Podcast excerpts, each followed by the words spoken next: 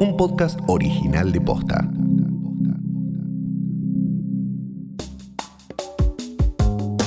A casi tres meses de la sanción de la ley de alquileres, ¿cómo está funcionando su aplicación?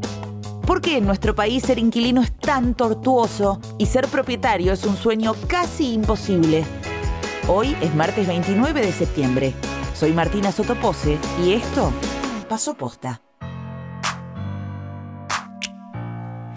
El 11 de junio, el Congreso sancionó la nueva ley de alquileres que regula la actividad de las inmobiliarias, la frecuencia de los aumentos y los contratos, entre otras cosas. Sin embargo, agrupaciones de inquilinos denuncian que las inmobiliarias no respetan la ley y siguen abusando de su poder en una relación que es desigual. Alquilar una vivienda en nuestro país es difícil y costoso. Acceder a una vivienda propia, casi imposible. Y como si fuera poco, la pandemia agudizó el problema. Algunas de sus consecuencias son las cada vez más frecuentes tomas de tierras y asentamientos precarios. Todo es parte de un mismo problema, la dificultad del acceso a la vivienda en nuestro país. Pero, ¿cómo llegamos a este punto? Soy Gervasio Muñoz, integrante de Inquilinos Agrupados y presidente de la Federación de Inquilinos Nacional. Comencemos analizando la situación actual de la ley de alquileres.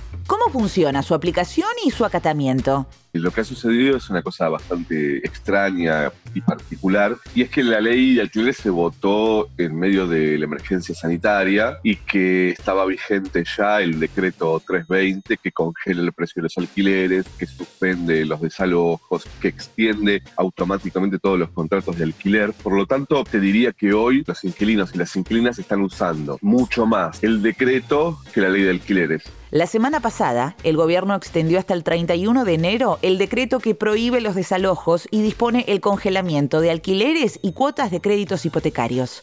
La norma original fue anunciada al comienzo de la cuarentena y está destinada a evitar el desalojo de personas que hayan visto empeorar su situación económica por la pandemia. Creo que para evaluar qué va a suceder con la ley de alquileres va a haber que esperar a que ya no esté más vigente el decreto y que vuelva a la normalidad la situación eh, sanitaria sobre todo. Mientras tanto, a casi tres meses de sancionada la ley de alquileres, las inmobiliarias continúan buscando maneras de esquivar sus regulaciones.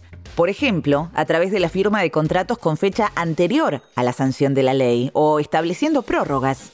¿Qué herramientas tiene un inquilino o una inquilina para lidiar con estos abusos? Hoy las herramientas pocas que hay son eh, hacer las denuncias en el caso de que incumplan alguna ley propietario inmobiliaria. De todas formas, siempre, hasta que no resolvamos que el Estado sea una parte fundamental en la mediación entre inquilinos y mercado inmobiliario, hay algo fundamental que es que hay una familia o una persona que necesita una vivienda y otra que está haciendo un negocio y desde ese momento la relación de poder es profundamente desigual. Estas son las condiciones, si no te gustan, te tenés que mudar, tenés que ir y por supuesto que eso dificulta muchísimo que, que los inquilinos y las inquilinas puedan negociar algo, ¿no?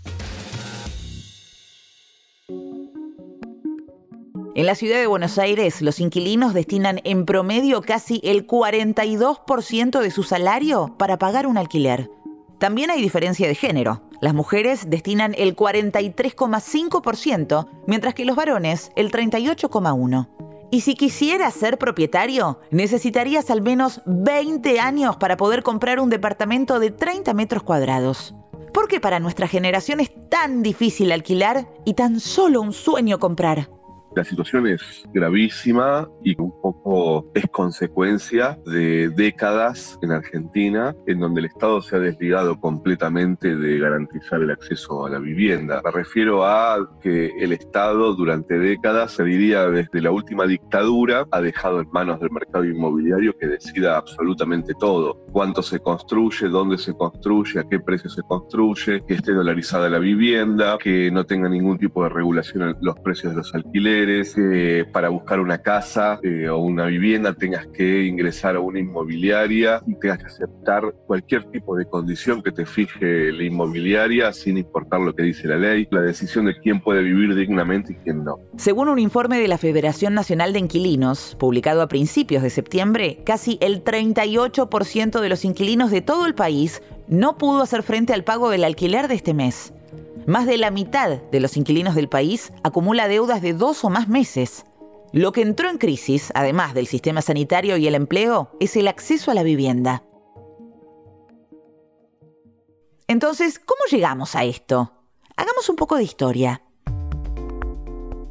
En 1977, durante la última dictadura militar, el ministro de Economía Martínez de Oz redujo la intervención estatal en el mercado inmobiliario, dejándolo librado a la lógica del mercado.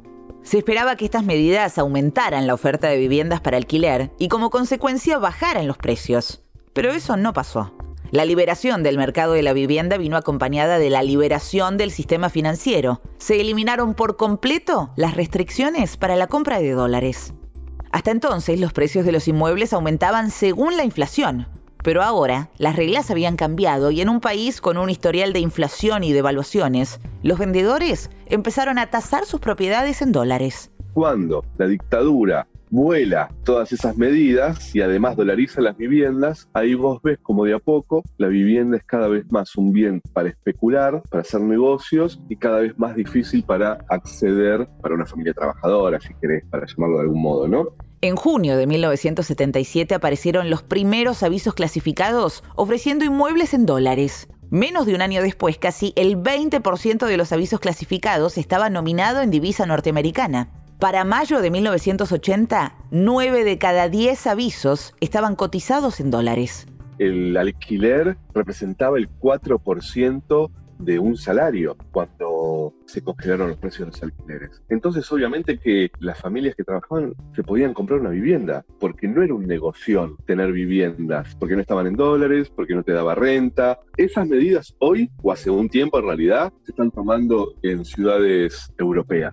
Y nosotros nos han vendido que esas medidas han sido perjudiciales y que cuando Perón congeló el precio de los alquileres hubo un desastre y yo qué sé, de que regular el mercado inmobiliario es malo y es peor para los inquilinos. Son varias las ciudades que ya avanzan con controles al mercado inmobiliario para frenar esta problemática. La semana pasada Cataluña votó una ley que retrotrae el precio de los alquileres y que además le fija un precio límite por zona. Eh, al alquiler. Eh, Berlín congeló el precio de los alquileres por cinco años y salió a comprar un montón de viviendas para competir en el mercado. Viena tiene la mitad de las viviendas de la ciudad de Viena, son del Estado y están en alquiler. Entonces es como acá la salud pública, ¿no? El Estado tiene un montón de hospitales públicos eh, que garantizan el acceso a la salud y que además compiten con la salud privada. Bueno, Viena lo hizo también con las viviendas. La pandemia desnudó el problema habitacional y la importancia de la intervención estatal en distintas áreas. Hace unos días, un censo a la población de las tomas de Guernica arrojó que de las 1.800 personas encuestadas, más de 1.500 alegaron desocupación, empobrecimiento e imposibilidad de pagar alquiler como razones que las forzaron a tomar esos terrenos. En Argentina, uno de cada tres hogares tiene problemas de vivienda. Son alrededor de 4 millones en total si Argentina no empieza a discutir el acceso a la vivienda en los mismos términos que se discute la salud y la educación, las consecuencias sociales pueden ser mucho más graves. Según Gervasio, la ley de alquileres es un avance para reconocer que el Estado tiene que regular la renta, pero faltan dos patas importantes, la justicia y los sindicatos pero creo que también la justicia tiene un rol fundamental. Eh, hoy si tenés un problema de derecho al acceso a la vivienda, la justicia seguramente le defienda mucho más el negocio de la vivienda que eh, defienda el derecho a la vivienda creo que también tienen un rol central los sindicatos. Antes era muy común que los sindicatos tengan políticas eh, de vivienda. Las dejaron de tener. Hoy un trabajador, una familia trabajadora, destina la mitad de los ingresos al pago del alquiler. Por lo tanto, debería ser una política central de cualquier sindicato solucionar o proponer cuestiones ligadas a la vivienda. En 2001, el 22% de los porteños alquilaba. En 2020, el 38%. En 2001, el 62% de los porteños era propietario. En 2020, el 50%. El diagnóstico es claro. Hay cada vez más viviendas en manos de menos personas. Y es una tendencia que se va a seguir profundizando. A menos que la frenemos. Trabajando nadie se puede comprar una casa. Argentina es un país que se está inquilinizando, el mundo se está inquilinizando, porque los sectores económicos concentrados han decidido ir por las ciudades porque ya se quedaron con la tierra. Entonces eso produce que cada vez haya más inquilinos y menos propietarios con más propiedades. El sueño de la casa propia es una, te diría, una propuesta profundamente individualista y ya no es un sueño sino una ficción, entonces lo que hace es mantenernos completamente aislados, creyendo que un día nos vamos a salvar y nos vamos a ganar la lotería o vamos a heredar una casa y se van a terminar los problemas. Y esto no es así y creo que tiene que ver con esto, con que la vivienda se ha transformado en una aspiración individual y no en un derecho colectivo si los inquilinos y las inquilinas no empezamos a tomar conciencia de que la pelea por el acceso a la vivienda es una pelea colectiva y no puede ser individual, la tenemos perdida. Esto pasó posta, es una producción original de posta. Escúchanos de lunes a viernes al final del día en Spotify, Apple Podcast y en todas las apps de podcast. Si te gustó este episodio, compartilo con alguien a quien creas que le puede interesar. Y si nos escuchás en Apple Podcast, te invitamos a que nos dejes una reseña. Nos suma un montón para que más gente nos descubra. Búscanos en Instagram y en Twitter. Somos arroba postfm. En la producción estuvieron Galia Moldavsky y Fede Ferreira. Nuestro editor es Leo Fernández. En la dirección general, Luciano Banchero y Diego del Agostino. Soy Martina Sotopose y esto pasó posta.